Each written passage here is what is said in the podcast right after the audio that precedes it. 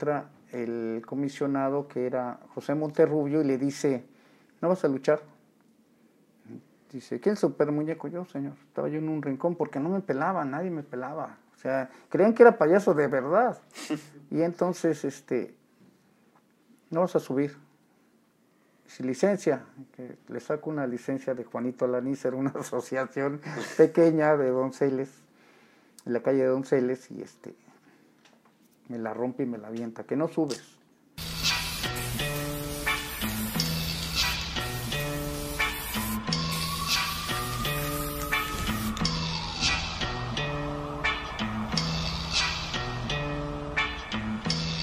¿Qué tal, señoras y señores? Qué gusto saludarlos.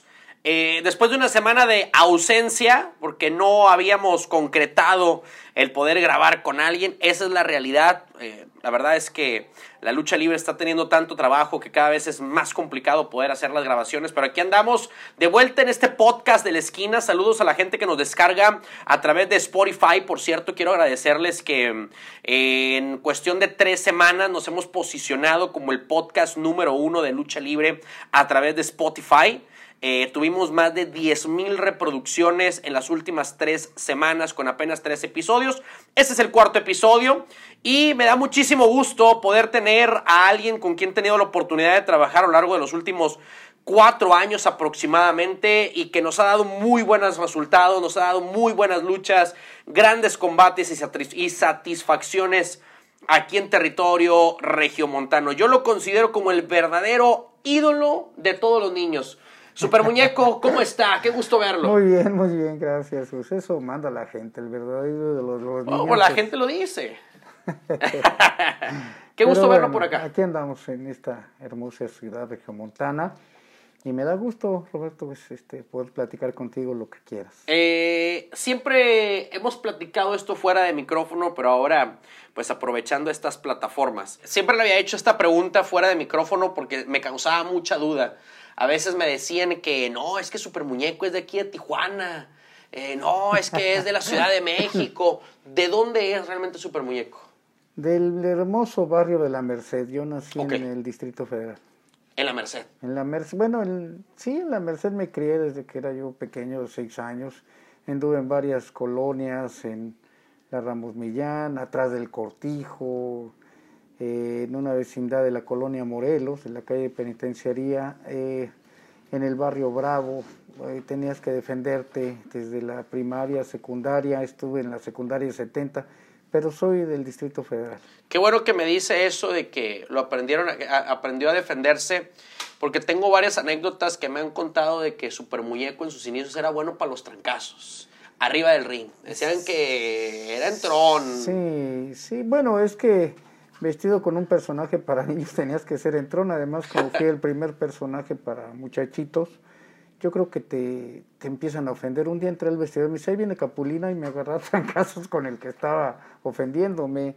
Eh, tuve muchos altercados. Ah, le dijeron que usted era Capulina. Por Entré con mi máscara, como lo tenía abierto, sí. dice, ahí viene Capulina. Así me dijo un tipo y me le fui encima.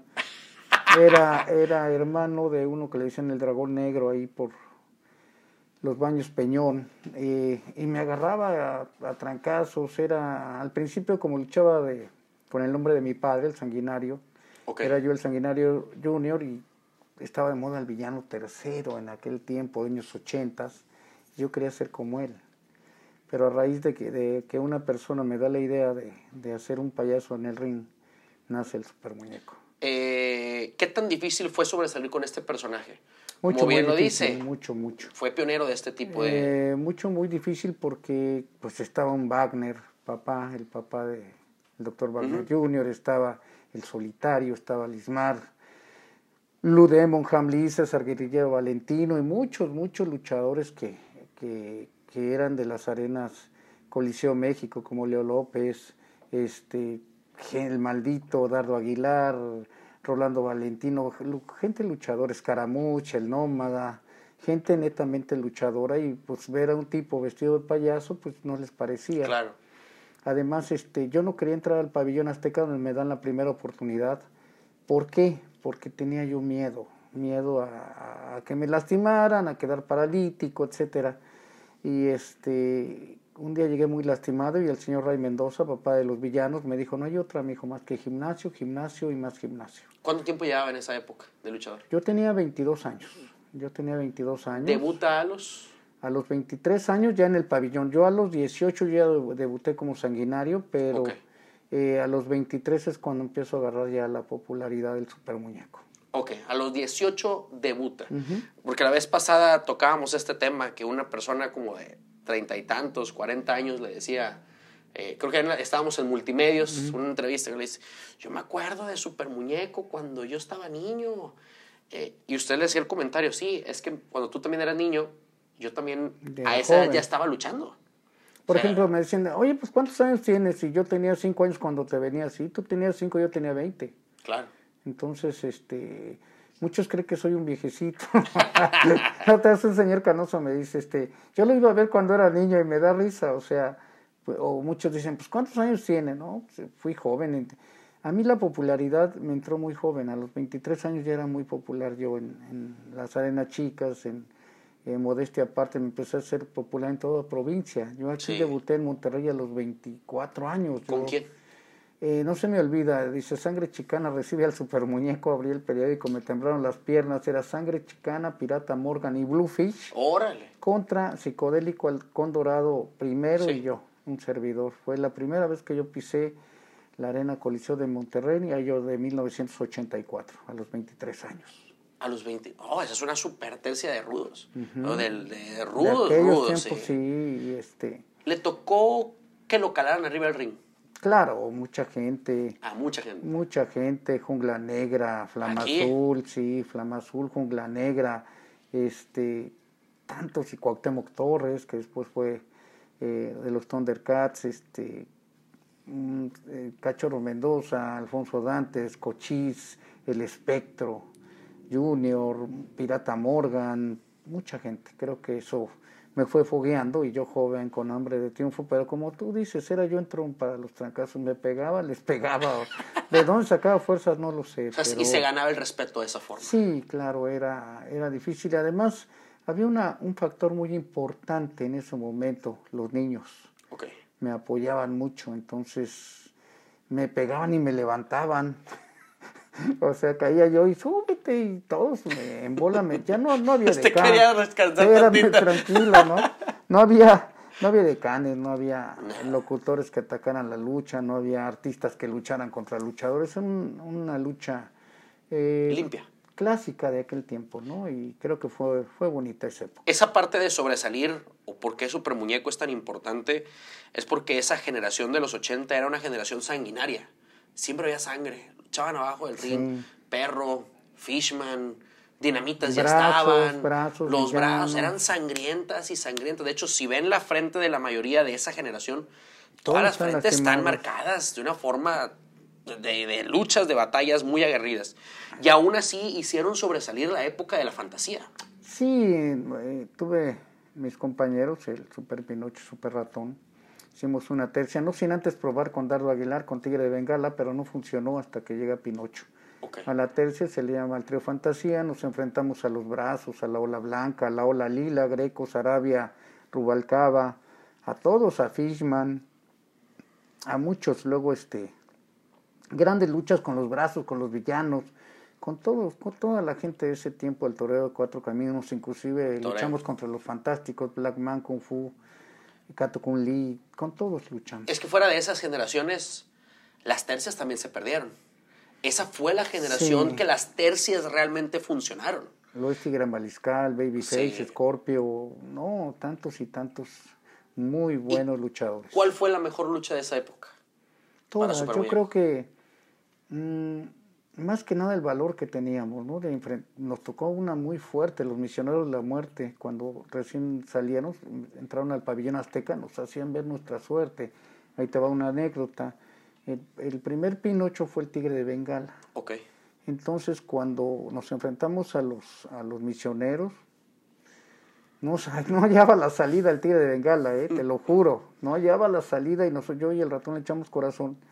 Y el señor Moisés Zárate le quita el equipo al Tigre de Bengala y se lo da al actual Pinocho, porque el actual Pinocho no lo quería.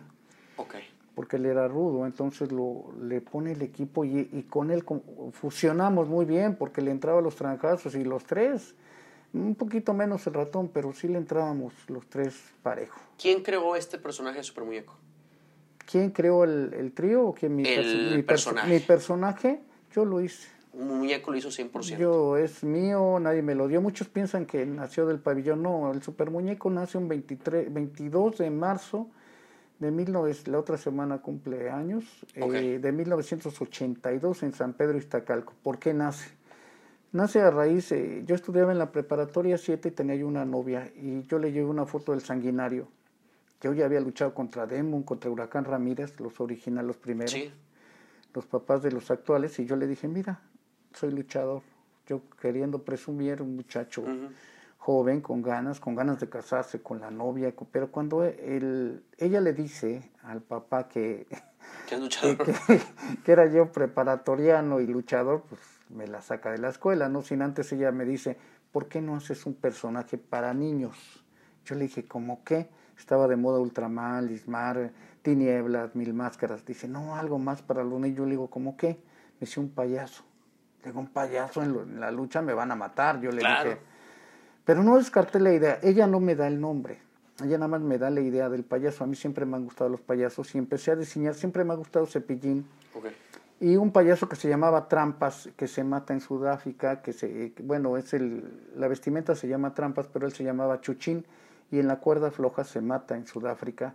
Y, y yo lo había visto en la Arena México, fíjate qué, qué paradójico. En una historia verídica. Sí, y, yo lo vi columpiarse hasta arriba y se balanceaba en una cuerda floja y fumaba y tiraba un papel y se veía, le cantaba a los niños. De ahí nace el, el pantalón de parches del super muñeco, una copia de él o en honor a él. Y me gustaba mucho el maquillaje de ellos y eh, por eso adopto esto. Este es el, se llama Trampas o Trampa en Estados Unidos. De ahí eh, proviene este el, de ahí viene el, diseño del super muñeco. Y una parte inspirada también en Cepillín. Mucho inspirado en Cepillín, sí, sí. Es, además que no es un payaso burdo, es un es un tipo eh, que no necesita pintarse tanto, ¿no? Su nariz, la esta, y de volada se pinta, ¿no? Sí. Un saludo al señor Ricardo González con todo mi respeto y mi cariño. ¿Cómo lo conoció a Cepillín? Un día que llega al pabellón azteca, este, este, me manda a hablar el señor Moisés Zárate, y que era el administrador del Estadio Azteca, y enfrente estaba la carpa y me dice, te tengo una sorpresa. ya llego y este, bien amable, me recibió muy amable y yo se lo he dicho siempre al señor que el personaje del super muñeco en parte está inspirado en él, con todo respeto y cariño, y hasta me fue a ver luchar, me hizo una pintura, él dibuja. Okay. Y, pero es, yo creo que de ahí nace el super muñeco. De ahí nació el super muñeco. La idea. Eh, ¿Cuándo empieza a ganar super muñeco en máscaras? No, desde que la primera máscara que yo gano se llama la del Intocable y fue en, en, la era una, un deportivo que se llamaba eh, Carlos Zárate, ahí en, por el lado de Iztacalco, San Pedro Iztacalco. Empecé a ganar eh, máscaras, le quité la máscara al, al señor que es refer que se llama El Maya, también se la quité en, eso, en ese tiempo, se la quité a mi primera máscara es la del Intocable, es una rosa con morado, que tengo todas mis máscaras. Todas las tiene coleccionadas. Sí, las 100, sí. ¿Cuántas van? 100. 100 máscaras sí, exactas. sí. No, increíble esa, esa colección. Y la más importante, ¿cuál ha sido? Digo, todas tienen un valor especial. Claro, claro. Pero la que dice muñeco, esta fue la que más me costó. Híjole, no te puedo decir una en especial, pero te puedo... Eh, es, es que el público es el que te ya cuando grita y en el momento que les ganas te queda en el alma todo eso dentro de ti. Para mí, eh, creo que la más significativa que yo me acuerdo es la de los payasos, porque la rivalidad de el trío eh, Fantasía. Es una, sí, eh, la del Coco Rojo, yo creo que es una de las más importantes, la de los Thundercats aquí en Monterrey. la de los Thundercats aquí, claro. Leono, el señor Cuauhtémoc Torres, este, la del médico asesino en Tijuana, la de Cucuzclán también en, en Tijuana, la de Tornado Negro en Los Ángeles, la de un señor que tenía 37 años enmascarado, que nadie lo, y había luchado con los mejores luchadores, el cadáver de Villahermosa, Tabasco, que es un idolazo allá. Y tantas, tantas que te dejan la huella dentro de tu alma. El hijo de Black Shadow, un cuadrangular con el santo y él a par con, híjole, es, eh, La de Killer Dog, esa me costó mucho trabajo, que es el zar rojo de Matamoros.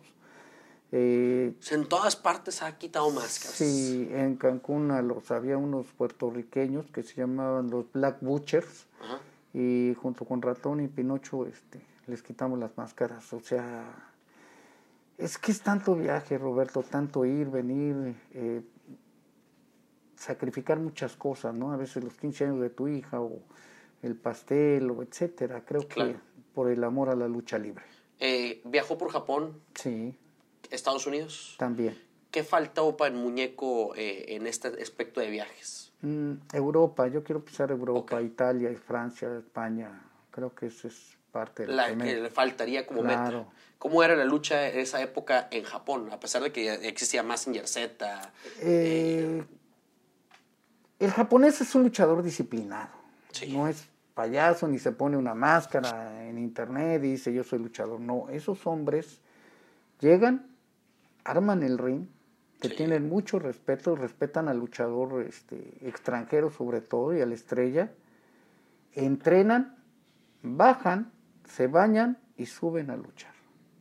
Termina el evento, vuelven, unos vuelven a correr, etcétera, y desarman el ring, lo guardan y se van y van cuidando al luchador estrella. Yo me quedé sorprendido de la disciplina que tiene el japonés. Hasta la fecha. Hasta la fecha. Ahora son muy respetuosos. Nada de que, o hasta para un autógrafo, un japonés te, lleva un cuadro con un filo dorado y, tu foto o, una máscara, ¿cómo la valora? No sé, la cultura es, además ve el país, yo creo que lo conoces, hermoso, está hermoso el país, no hay, no ves si tú dejas esto aquí, un celular, ahí, ahí, ahí, lo, de, Idéntico que a México. no, no, no, es que es, cultura, es ahí. Ahí los niños cuando van a la escuela primero lavan su, su salón, limpian, acomodan las mesas y ahora sí la clase. O sea. ¿En qué generación fue? 1990 fuimos, 91, algo así. Ok, estaba ya la gente como Tiger Mask.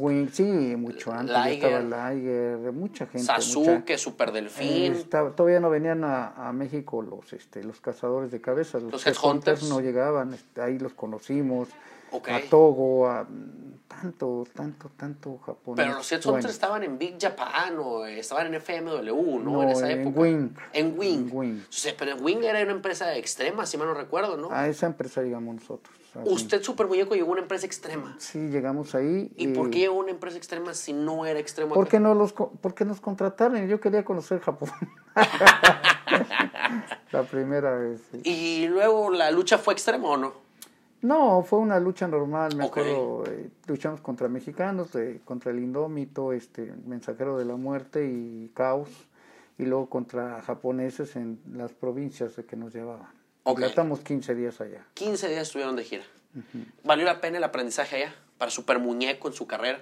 Yo creo que sí, eh, te dejan el alma muchos aprendizajes. Subíamos con el sombrero de charro, lo andamos, teníamos a México en el corazón y yo creo que el reconocimiento de la afición japonesa, siempre nos aventaron dinero y eso es, eh, pues te queda como profesional, quiere decir que has logrado algo, que has dejado plasmado algo dentro de la gente, ¿no? Creo que es el aprendizaje más bonito. En esa época, obviamente de los 80s, 70s, 90s, pues siempre se ha considerado como el embajador mexicano en el mundo a mil máscaras, ¿no?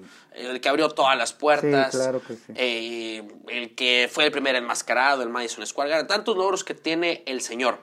Eh, ¿Cómo convierte Super Muñeco en una de las máscaras también más trascendentales en el territorio mexicano? ¿Cómo se va dando esa fama de Super Muñeco? Porque Está Tinieblas, sí, me queda claro, Capitán Aventura, está Mil Máscaras, Psicodélico, Dos Caras, eh, Super Muñeco, se convierte en una de las máscaras más importantes mexicanas. Hasta la fecha es una Canek, este, el Rayo de Jalisco, el Señor, Demon, Santo, y todos conocen la máscara del Super Muñeco. ¿Algún día pensó realmente que esta máscara fuera a ser de las más icónicas del deporte mexicano? No. Te voy, a decir, te voy a decir qué pasa. Yo era un, un joven muy soñador. Yo creo que yo siempre se lo he dicho a las generaciones, sueña. Yo a veces, no crees que siempre fue miel sobre hojuelas, eh, estuve batallando mucho el imponer la máscara, no tenía yo licencia del Distrito Federal y me, humillaba el señor Rafael Barrados, en paz descanse, era el comisionado de hierro en aquellos tiempos, 83, 84, 85, me dice, píntate, vete de payaso a la televisión, me humillaba mucho. Pero eso hizo que salga el tigre que todos tienen adentro, el, el coraje, el ser. Nunca pensé que la máscara fuera a trascender tanto, como tú lo dices, porque yo la he visto en los mundiales de fútbol, sí. Roberto, y me da, me da una nostalgia, una alegría, porque esta máscara yo la dibujaba en mis cuadernos desde la secundaria hasta la preparatoria. Yo dibujaba y dibujaba y dibujaba y dibujaba. Y yo creo que estar constantemente con un sueño que tú quieres, dije, ¿por qué no subir así y subir unos dulces y aventárselos a los niños? O sea, era mi, mi, mi, pasión, era hacerlo, pero nunca pensé que la máscara trascendiera tanto. A mucha gente le gusta, eh, a veces hay gente que se la pone en los partidos, o, hay gente que corre con la máscara, hay ah, gente que se ha tatuado al super muñeco en un brazo. El otro día llegó un joven a, un, a una expo y me dice, no se va a enojar. Le dije, ¿por qué, hijo? Se levanta la playera y trae tatuado al super muñeco. En Mérida también hay un señor se llama Fermín, que se tatúa el super muñeco en las expos. Eh, ha llegado tanto la rivalidad con Pinocho que tiene aquí el muñeco y aquí tiene el Pinocho. O sea, Ahí me tocó verlo en Las Vegas. ¿Se acuerdan que el año pasado nos tomamos allá? Sí, sí, Llegó y la mesa estaba repleta. Para empezar, yo no sabía que Muñeco iba a esa ocasión. Me dijo que él se dio por azares del destino esa visita. Pero la mesa repleta. Y dos días después, la mesa quedaba casi nada. Quedaba muy poco ahí de los artículos, de las máscaras. Me, me llena de, más bien de nostalgia, de, de cosas que, que, no piensas cuando eres un jovencito, cuando eh, yo entré a la lucha, pero yo no pensé llegar tan, tan lejos, o sea, yo decía, no, pero se dieron las cosas. De pronto... Si hay alguien, parece, si hay alguien que usted diga, le tengo que agradecer esto a donde yo llegué, ¿a quién debería de ser? a usted mismo? Adiós. Adiós. Soy una persona muy creyente. Ok. Creo que todo lo que le he pedido, este, pues se da, no sé, destino, eh, camino, eh, fórmula, agallas, corazón, no sé qué sea. Y nombres en la lucha porque Dios abre las puertas, Dios pone las personas correctas en el eh, camino. Quiero agradecerle mucho al, al señor Moisés Zárate, porque no me dejaban subir ese esa tarde en el pabellón al señor Valentino, al señor Hambly, que ya están en otro terreno, inclusive al señor Blue Demon, papá. Okay. Porque Blue Demon ya me había visto. Entonces llegó un día Valentino a la Plaza de Toros Aurora cuando la primera vez que le dan oportunidad al super muñeco y, me, y llega, yo estaba así sentado en un sillón, pero yo me puse una toalla porque el, el pantalón tenía muchos parches y dije, se van a enojar unos luchadores muy recios, pero me enroché la máscara aquí. Y ya, y este, ya iba la tercera, dije, ahorita me la pongo rápido y me subo para que no se den cuenta. sí, porque imagínate un payaso, o sea, en el vestidor y ven un payaso, y entonces se acerca Hamley, eh, no, Valentino, perdón, el Hamley fue el que me trató de que no me golpeara. Y me dice Valentino, ¿con qué nombre luchas? Le digo, como super muñeco, pero yo creo que ya Demon ya le había dicho, es que es un payaso el que sube a luchar. O sea, había mucha gente hablando del super muñeco para mal. Sí, hubo de todo. Entonces se acerca y era un tipo de un 80 y 130 kilos de peso. Yo creo que tu papá lo debe de haber conocido. Entonces cuando se acerca aquí lo veo y me saca la máscara y me dice, este es un payaso. Le digo, sí señor, véame luchar, fue la palabra que yo le dije. Dice, te voy a ver luchar, dice, y nomás haces payasadas y si bajando te las verás conmigo. Así me dijo pues ya temblando y todo, subí a luchar contra el príncipe Odínico Manche. Y bajando, bajé con tres vasos llenos de monedas y billetes. y los vacié. Y entonces se acerca Valentín y dice, a ver si no me agrede, ¿no? Con el miedo. Y se acerca Hamli, el profesor, y le dice, podría ser buena idea llevarlo. Así dijo. Yo sabía que ellos eran los meros meros del pabellón azteca, pero nunca pensé, me da la tarjeta, me dice, háblame. Dice, ¿tienes licencia del distrito? Yo le dije que sí, pero no tenía. Sí, no tenía. Entonces ya nunca le hablé, Roberto. Por eso te digo, el destino, camino, y si tú agarras las oportunidades vas a agarrar y si no, no. Entonces dice, háblame. Y no le hablé. dije, no, que le voy a andar, me, voy a meter a la boca del lobo, donde estaba el Ángel Blanco, Wagner, Solitario. dije, no, ¿para qué? Aquí estoy ya todo dar, luchando con los de, con, los de bajito, ¿no? Con ah. los muchachos así, que iban empezando igual que yo. Y de pronto compro la revista Box y Lucha, la abro y dice, debuta Super Muñeco 20 de noviembre de 1983, Pabellón Azteca. Cuando yo vi, me temblaban las piernas. No es Box y Lucha, era la revista, número uno después de Arena y después de, Balcón y todo Así eso. es. Y empiezan a temblarme las piernas. dije, ¿qué hago? ¿Voy no voy? Para esto había una persona que me movía en las arenas chicas, que era Manuel Juárez el Lobo, que luchaba como el soberbio en paz descanse también. Me dice, ve, le dije, no, tengo miedo. Y me pegó en el pecho, me dice, ¿qué puede pasar? Nada. Voy, y todos los que eran mis amigos en ese tiempo, los luchadores, no digo nombres para no herir susceptibilidades, al verme llegar, en vez de, hoy pásale, ah, sí, allá. Entonces dije, bueno, si me hablas muy bien en el gimnasio, si, si me abrazas, si te invito un refresco cuando voy a verte luchar, ahora ya no me pelas. Dije, ya me empecé a vestir en un rincón y entra el comisionado que era José Monterrubio y le dice, ¿no vas a luchar? Dice, ¿quién es el super muñeco? Yo, señor. Estaba yo en un rincón porque no me pelaba, nadie me pelaba. O sea, creían que era payaso de verdad. Y entonces, este, no vas a subir. Si licencia, que le saco una licencia de Juanito Alanícer, una asociación pequeña de donceles, en la calle de donceles, y este, me la rompe y me la avienta, que no subes. Entonces, este, oigo discusiones afuera de la carpa, de los vestidores, porque nos vestíamos en una carpita y la carpa grande era donde estaba el ring. Y entra bien enojado Valentino. Dice, ¿por qué me metiste? Le dije, no, es que quería una oportunidad. Señor, no te quieren subir, no te quieren dejar subir el comisionado y que vuelven a discutir. Y oigo una voz que dice, yo lo quiero ver, este, dale una oportunidad, que no, que no te trae licencia, que dale una oportunidad, a ver, este, déjalo, dale una prueba, déjame verlo. Era el señor Moisés Zárate, que era el administrador del Estadio Azteca que se encargaba de, del pabellón azteca, donde eran los programadores en ese tiempo, Hamley y César Guerrillero Valentino. Y entonces eh, dice, oye hermano, no te entra y me, soy Moisés Zárate, ¿cómo estás? Yo soy el administrador de esto. Bueno, ¿por qué, ¿Qué no tienes licencia? No, tengo del Estado. No te quieren dejar subir. Dice, pero déjame ver, ya salen. Entonces dice, quítate el equipo, no vas a subir, me dijo el comisionado, me lo quité, dije, pues ya, lo, tenía yo en la banca así. Y de pronto yo iba, yo iba en la tercera lucha, Roberto, y baja la, la, segunda lucha y entra corriendo el referee Pompín y me dice, sí, sí, vas a subir, vístete ya. Ya me yo, o sea, yo ya me había preparado y otra vez, pum, pum, pum, pum. Botas, amarrar, Entonces ya, ya, eh, ya habían salido los rudos y me acuerdo que mi pareja en esa noche era Enrique Appleton.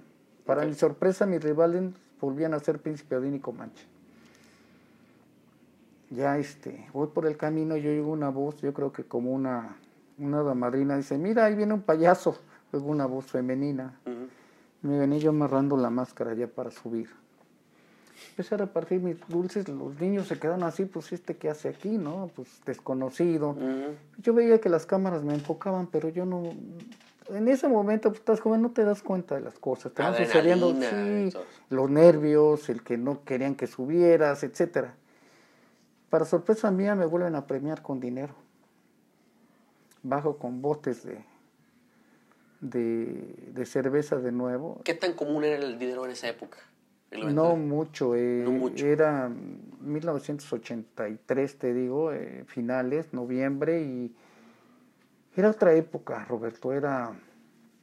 Empezaban las, las videos de beta, ah, beta, eran chiquitos los, sí, sí, entonces me empezaban a filmar y, yo oía una voz que decía, este, filmen al payasito, que el payasito, que el payasito era el señor Jaime de Aro, que era de Televisa. Pero yo no, no lo tomaba así muy como que vas a pegar o vas a llegar, nunca. Me llevan a un programa de Ricardo Rocha que se llamaba En Vivo. Y te voy a platicar una anécdota. Veo Mil Máscaras, El Ángel Blanco, Rubalcaba. Y llego yo ya, yo ya este, preparándome porque yo iba en, creo fueron dos luchas, no recuerdo bien. Y se para Mil Máscaras, dice este de qué viene vestido. Y en el coraje, yo dije, ahorita te voy a demostrar de qué vengo vestido. O sea, yo no le dije nada, pero yo concentrado. Entonces estaba el ring en el foro, subí a luchar y de ahí el super muñeco se hace popular. De ahí, de, ese, programa. Sí. Aparte que filmaban y el señor Moisés Zárate me dijo, hay muchos planes para ti, pero yo no... Dimensionaba. No, dimensionaba lo que me estaba diciendo y, y un día yendo por Chapultepec empecé a ver mis máscaras Dije, oiga, ¿cómo se llama ese? Dice, creo que está gustando, creo que se llama el super chamaco, el super muñeco, no sé qué. Sí, gente que no. Dijo, no, se llama el super muñeco, pero me dio mucho gusto, o sea. Claro. Eh, y, me, y eh, entonces cortan la televisión en México, pero en provincia no. Oye, la prohíben. antes de eso, ¿y, luego el último que le dijo Mil Máscaras? Ya no me dijo nada. Ya no le dijo nada. No, yo ni lo vi, me salí, o sea. Ok. No, tuve, aparte que Mil Máscaras fue mi ídolo, o sea, siempre fue mi ídolo. Fue un, no puede ser como él, pero puede ser un ejemplo para ser. De acuerdo. Eh, no, hasta en diferentes sistemas óseo tenemos, pero eh, puedes tomar como un ejemplo a alguien que, que, hace, que es una figura como Mano Negra, gente que me inspiró, que, que dices, ay, el solitario, que yo lo veía en la arena me impactaba su, su personalidad, ¿no? Imponente. Para, pero no puedes ser como ellos. tú tienes que hacer tu propia esencia y como tú eres. De acuerdo. Tú no puedes copiarle a nadie. Entonces el super muñeco es como es, no es parecido a nadie, yo soy como soy, punto. Con defectos, con virtudes. Este, es super muñeco. Como sea. Eh, ¿Por qué no quedarse en triple A Consejo Mundial? Que esto ya fue más porque yo sé que es eh, esa parte de diferentes arenas, el toreo y demás. Pero pisó la Arena México. He pisado todos los, escenarios. Eh, me gustó mucho un escenario que, que, me recibió muy bien, que fue el Palacio de los Deportes en aquellos años. La primera vez que pisé la Arena México, en un homenaje al señor Valente Pérez de la revista Lucha Libre. ¿Quién lo busca para la Arena México? el señor Guadalupe García, que es el que era director de Lucha Libre. Okay, me dice que si quiero pisar, dije, ¿cómo no? Pues es mi sueño.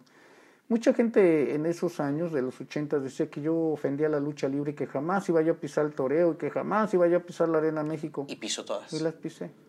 Es lo que te digo, el sueño, el respeto a la lucha libre, el amor y la pasión que le pongas a lo que quieres es donde te lleva al éxito hoy se ha, obviamente el camino a la lucha libre es una ruleta tan increíble que da vueltas y vueltas y tarde o temprano todos se terminan topando. Hoy platica esas historias con gente que en su momento le puso el pie o habló mal. Recibí tantas humillaciones, Roberto, que te voy a platicar una anécdota. Yo luchaba como el Sanguinario Junior, como te repetí, y había un luchador, no voy a decir nombres, y yo, pues hacíamos pareja, yo y mi papá, yo tenía 20 años y llegué con muy contento con la revista igual, porque se manejaba todo por revista, no, había, no había internet, no había nada de estas benditas comunicaciones que ahora hay. y le dije, oye, voy contigo, mi silla, ¿a ti para qué te quiero? Entonces, te minimiza tu... Sí, claro. Tu, el entusiasmo, las ganas. Tus entusiasmos. Eh, un día me invita una persona, Teddy, el centinela, de, el centinela a, una, a la arena Nesa. Yo luchaba en la arena San Juan, igual de sanguinario. Dice, vamos a pedirle trabajo al enfermero. ahí voy. Yo, yo, tráete el equipo, ahí voy con mi equipo. Dorado con negro, el sanguinario junior. Digo, vamos a comprarle un jugo al señor. Le compré un Jumex. Ya lo clásico. Yo creo no sé, para barriarlo, no sé, pues eres un joven, sí, o sea, eres un joven, o sea, ves las arenas enormes, ¿no? Y llegué y le digo, estaba así con su, tener una libreta, y le dice el destructor nazi, que fue el que me llevó, dice, aquí traigo un compañero, lucha más o menos, jefe, a ver si le da una oportunidad. Así, Roberto, ¿eh? Sin macizo. y me dice, ¿con qué nombre luchas? Le digo, el Sanguinario Junior, yo lucho en la San Juan. Y eso me hace profundizarme cuando llegas a pedir un trabajo y te humillan. Así es. En todas partes, albañiles, boleros. Cualquier profesión. cualquier profesión. Entonces hizo así. Me dice, le digo, ah, le traigo un jugo. Y le hizo así. Así, Roberto, me dijo, como tú tengo miles, no hay trabajo para ti. Ni volteó a verme. Pasé el tiempo. Y en 1985 llego a Tijuana y llega el enfermero. Y se acerca y me dice, oye, a ver cuándo me das una fechita. Le digo, promotores como usted hay muchos. Así como me dijo. Sí, igual. Y se quedó. Yo creo no me recordó o le hice recordar algo. Pero yo creo que en la vida no puedes humillar a nadie. Correcto. Tienes que tratar a la gente como quieres que te traten. De acuerdo. Entonces, el hecho de que tengas un pequeño poder en cualquier empresa no te da derecho a humillar a nadie. No sabemos, la vida da muchas vueltas y creo que eso aprendió de la vida, tratar de ser ecuánime de... Como esta, esta generación millennial que, que nos hace identificar entre el jefe y el líder Está muy de moda eso en internet, de que el jefe es el que tú haces esto porque yo te lo digo. Entonces el líder de vamos a jalarlo juntos, vamos a hacerlo juntos. Que ahora hay como cierta diferencia en esta parte. Ha cambiado, yo creo, pero eh, era otro tipo de lucha, era otro tipo de disciplina antes, cambió.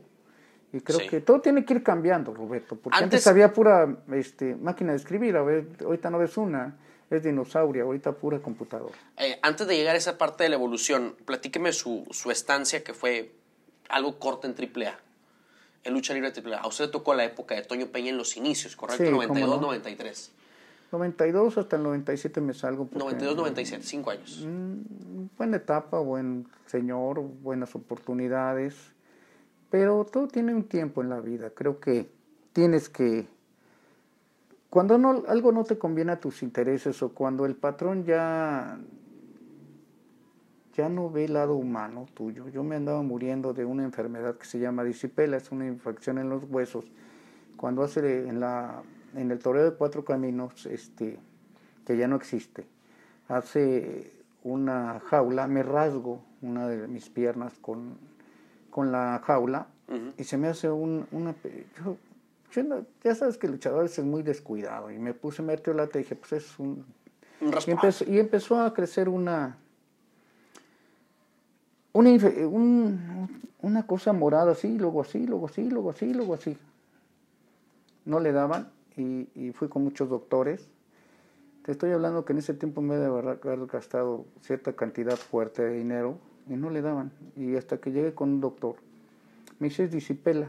Le digo, ¿y qué es? infección en el hueso. ¿Y qué pasa? Te cortan la pata. Ah, qué bueno. Ah, Nada del otro mundo. Entonces yo pedí apoyo al señor Antonio Peña y él me dijo que yo era de ahí, yo era de ahí, yo era de ahí. Que te juro que si me hubiera dicho aquí hay 100 pesos, ven para el médico, yo hubiera ido. ¿Yo era de ahí en qué aspecto?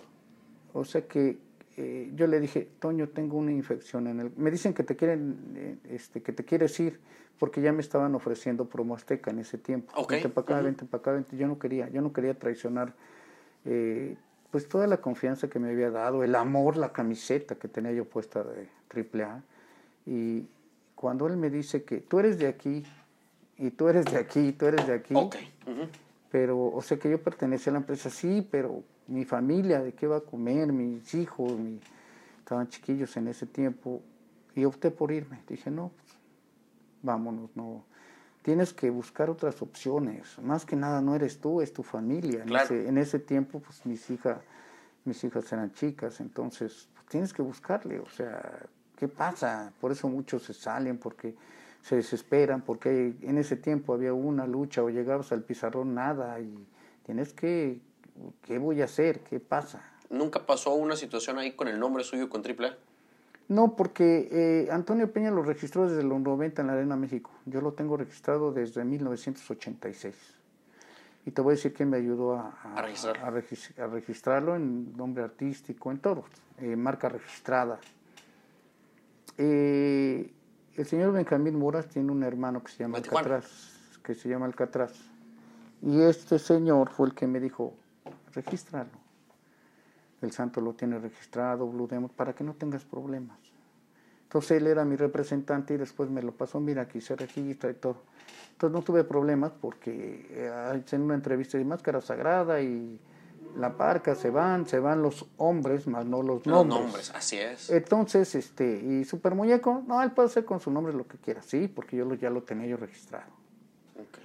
Entonces, eh, por eso te digo, mucha gente dice, no, pues es que él se lo dieron. No, yo, yo hice el personaje del Super Muñeco, me siento muy orgulloso de ello. O sea, prácticamente Muñeco sí sobresalió del ámbito independiente. Sí. No fue ni triple A, pero sí sirvió como plataforma en, esa generación. Claro. Eh, Arena México tampoco, fue, fue realmente como independiente. ¿Se puede decir que generación toreo? Eh, te digo, 84, 85, admirando a toda esa gente del toreo, admirando a la gente de la Arena México. Pero, sobresalió de forma independiente. Sí, o sea, por fuera, nunca pertenecí fuerte a una empresa. ¿Usted eh, pasó, por, que al final se va o no se va? Sí, me voy a... ¿Quién los lleva? Porque todos dicen que ahí realmente Conan fue el que se llevó a todos. Eh, parte Conan, parte Damián 666, eh, Buenísimo, saludos al rey del bullying. Me incitaba, mucho, ¿nos vamos? Si nos vamos, entraba a la recámara, ya te está esperando Promástica, espérame, este, esto estaba yo así, espérame, dame, dame tranquilidad para pensar qué hago, porque te vuelvo a repetir, yo amé la empresa de AAA, me, me enamoré del trato, de todo, pero pues llega un momento en que tienes que... Déjeme adivinar esta parte. Usted evolucionó en este tema de los personajes y AAA evolucionó fue una conexión muñeco AAA.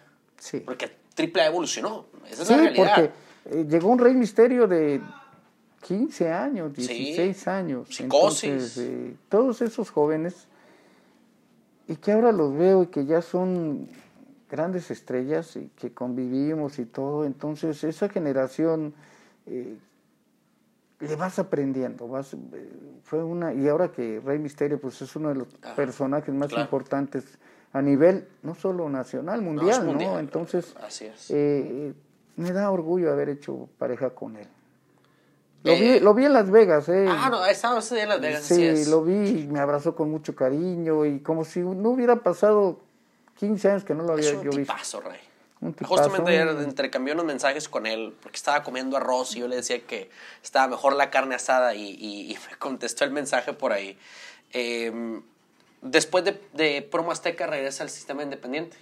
sí, empiezo a, Es que ahí entré de programador también. Un día llegamos. No ¿En Promo Azteca? ¿Mm? ¿Estaba de programador? Sí, junto con El Hijo del Diablo, con Damián, con Ricardo Reyes. Este... El Hijo del Diablo, uno de los mejores rudos eh, de esa época. Sí, contra el Santo. Fíjense que hasta ahorita, justamente es la primera vez que voy a hacer este comentario.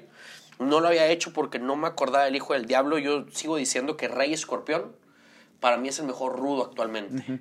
Yo creo que el hijo del diablo en ese momento era el mejor rudo de esa época. Sí, parecido los estilos. Parecido ¿eh? los estilos. Hasta ahorita es la primera vez que lo pienso. Y de cara también. Parecido también, sí, fisionomía, totalmente. Fisionomía iguales, ¿eh? O sea, y fue una época bonita, pero un día llegamos a, a la oficina y me dicen, ya no pueden pasar. Nos dice el policía, ¿por qué, Poli? Ya sacaron todas las cosas, ya no hay nada se había ido el licenciado Rojas con todo y me acuerdo que era un 3 de mayo, era día del albañil y me senté en la banqueta y también el diablo se me queda viendo, ¿y ahora qué hacemos? Pues si no hay que pedir chamba de albañiles porque ya se acabó. Y, son aventuras y tienes que seguir adelante y volverte a reponer de las caídas. Aprendes más de una derrota que de una victoria. ¿Ha habido caídas para su muñeco? Fuertes. Fuertes. Fuertes, emocionales, de todo soy un ser humano como todos, me gusta la cheve, a veces un tequila, a veces... Eh, no soy muy fiestero, pero soy muy bohemio, me gusta oír música, como todos, soy un ser humano con muchos sentimientos. Eh, en esta parte de la evolución es un tema que quería tocar porque veo que en dos, tres ocasiones me lo ha mencionado la actualidad de nuestras redes sociales y de la lucha libre. Usted estuvo en dos generaciones de evolución, la de los ochentas, la de los noventas, que fue con el personaje, con el estilo de lucha de triple A. Sí. Pero ahora está estos luchadores millennials, porque entran todos en los, en la, que es el 88 hasta la fecha, es donde es considerado los millennials. Eh, ¿Ha evolucionado para bien o para mal? Es que ahora hay muchos tipos de lucha. Ok. Pero eso de que haya muchos tipos de lucha es preocupante, porque realmente lucha, pues solo hay una, ¿no? Sí, pero tú vas a donde te guste. Okay. Si a ti te gusta la lucha extrema, vas. Se ha degenerado mucho porque yo veo tipos que agarran niños y los cuelgan de la cabeza y creen que eso es la lucha libre. Sí. Y no. Perdón, pero no. No es lucha. Mm, es una exhibición que ellos dicen hacer. Pero yo te voy a decir una cosa, donde un niño, tú sabes que la lucha es peligrosa y que tanto se han muerto. El último caso, el hijo del perro aguayo. Sí. Yo siempre he dicho que la lucha libre es peligrosa, pero muchos muchachos creen que, ah, este viejo loco, ¿cómo crees que yo? La juventud, a veces de joven estás lleno de tonterías y crees que todo se puede. Cuando vas fracasando y cuando vas cayendo y te vas lastimando, es cuando te das cuenta que no es fácil. Entonces yo estoy en contra de mucha, de, que se bajen los calzones, de que, etcétera, muchas cosas que tú sabes, eh, que, que realmente eso no es la lucha libre, la lucha libre es pasión, entrega, el que estés en un aeropuerto 5 de la mañana y tú lo sabes que a veces no duerme uno, que se retrasa el vuelo y te están saliendo y que no puedes comer más que papitas y coca y etcétera, ¿no? Y que a veces vas a las giras y que tienes que subir aunque llegues cansado y tienes que subirte tienes que regresarte 3, 4 de la mañana, agarrar otra vez a las 5 de la mañana el vuelo para llegar a tu casa y, enfrentarte a los problemas cotidianos de, siempre, ¿no? Pero creo que la lucha libre se entrega pasión. Cada quien, respeto eh, los estilos que hay. Eh, antes, acuérdate, ¿cuánto veías un tipo pintado? No, no, no. ¿Cuándo veías un tipo con cuernos o muchas este, cositas en la máscara. Yo le siempre le he dicho a Damián que él fue de los pioneros en pintarse en México. o sea, después de Damián vinieron muchos. Sí, mucho antes Andy Barro, y etcétera. Andy Barro, este, Pero eran muy pocos, este... Recuerdo a Memo Arenas y Ray Tony que empezaron a pintarse poquito. Ya después, este, en Ciudad Juárez, los Crazy 32, 33, ya como el Kiss, etcétera. Ya, eso ya es, es, es, viene desde antes, ¿eh? pero creo que todo tiene que evolucionar. Eh, no tocamos la amargura de decir, no, pues yo, o sea, si tú hablas con que, que nos transformáramos al tiempo de 1950 y tú le dijeras, tú le dijeras al médico asesino, ¿cuál es la mejor lucha, la de los 30 o la de los 50? Él iba a decir que es la de los 50 porque estaba con la televisión. Y si tú le preguntas a un hombre de los 80 que qué lucha fue la mejor, no, de los 50 no, la de los 80. Si, si los octagones, máscaras sagradas, preguntan, volador misterioso, nosotros los de los 90. Entonces, cada quien en su etapa, creo que eso es importantísimo. Cada quien le toca el momento en que está en plena juventud. Y si tú le preguntas a mil máscaras cuál fue su mejor etapa, pues 60, 70. Así es. ¿No? Y creo que eh, debes de quitar afuera amarguras a todos. Cada quien va donde le gusta a veces ya no se llenan las arenas, tienes que meter mucha gente para que veas una gran entrada. Eh, la economía también es difícil en el país. Ha acabado la economía, los problemas, eh, tanto asalto, porque si tú vas a una arena estás saliendo con el Jesús en la boca, no me van a asaltar, ¿no? Vivimos también en un país que es la misma situación de la economía nos hace vivir demasiado rápido. Eh, demasiado rápido. Trabajo, estrés, trabajo. estrés, mucho estrés. Yo creo que eso, eh, los aparatitos del que te estás en el internet y de pronto ya se te fueron cuatro horas, dices, ¿qué sí, onda? Así es. la verdad, o sea, pero es la, es, es, la nueva generación, es lo nuevo que está viniendo. Tiene, y, espérate, dentro de 20 años a lo mejor ya no estoy. ¿El Facebook ¿sí? cree que nos ha ayudado o nos ha afectado? Como te digo, todo es bueno. Y Esto hay que Ahora es todo. Si vas abusando, también es malo. Si yo me quedo desde las 8 de la mañana hasta las 6 de la tarde, pues ni como. Y que se te va el tiempo. Pero si lo dosificas, creo que es bueno. Porque ese tema del Facebook lo he tocado yo con muchísima gente. Y yo soy una persona muy, muy adicta al Facebook. Me le paso mucho tiempo en el Facebook. Eh, pero en específicamente con el tema de lucha libre, creo que lo hemos utilizado mal como herramienta. Eh, y creo que también el luchador ha cometido muchos errores que hoy en día pareciera que ahora se quejan de errores que han hecho. Yo también he cometido errores en el Facebook y, ahora me quejo de los errores que yo cometí. Todos, yo creo. Eh, pero, por ejemplo, el luchador le ha dado pie a fotos sin máscaras. Promotores que han dejado abierto prácticamente los vestidores para que los aficionados tomen fotos el dar acceso a gente que es externa Y que ahora circulan muchas cosas que nunca debieron de haber salido de la magia de la lucha libre. Eso es algo de lo que yo sí estoy en contra. Que se han salido de la magia. Hoy en día, eh, el hecho de que utilicemos el término, y recientemente yo lo dije en un video, que son luchadores vendidos. Que porque hemos, el luchador siempre, el día que el promotor me llegue al precio, yo me quito la máscara. Entonces, prácticamente estás dando a entender que vendes tu máscara, cara. Claro. Es, son cosas que hoy nos están costando en la lucha libre para mal. Y que el Facebook ayuda a impulsar esas cosas para mal. También hay gente, perdón, hay gente, Roberto, que opina sin saber, sin saber lo que es entrar a la arena. Hay muchos muchachos que se ponen una máscara y ya te quieren entrevistar. Que soy por, para hacerse populares. ¿Sabes cuándo se van a hacer populares? Nunca. Nunca. Porque hay que respetar la lucha, hay que amarla, hay que quererla. Y, y, esto va mucho. Hay, hay, hay gente que, que se burla o que se burla de la lucha y, y no solamente gente que no está dentro del medio. Eso es lo que se han abierto las puertas a gente que no está en el medio. Exactamente. Y son los que más han hecho daño y han afectado. y creo que el opinar de una gente o, dicen, ya retírate, ya estás viejo. Pues es tu opinión, pero te voy a decir una cosa, es como yo me sienta y yo quiera. ¿no? Y yo creo que me merece respeto del público y trato de, de poner el corazón. No soy muy grande, pero sí te digo, hay mucho... Eh, la otra vez me decía el super ratón, ay, es que dicen esto de mí y de ti, y me empecé a reír. Dije, ¿cómo dejas que una gente te cargue su basura? Claro.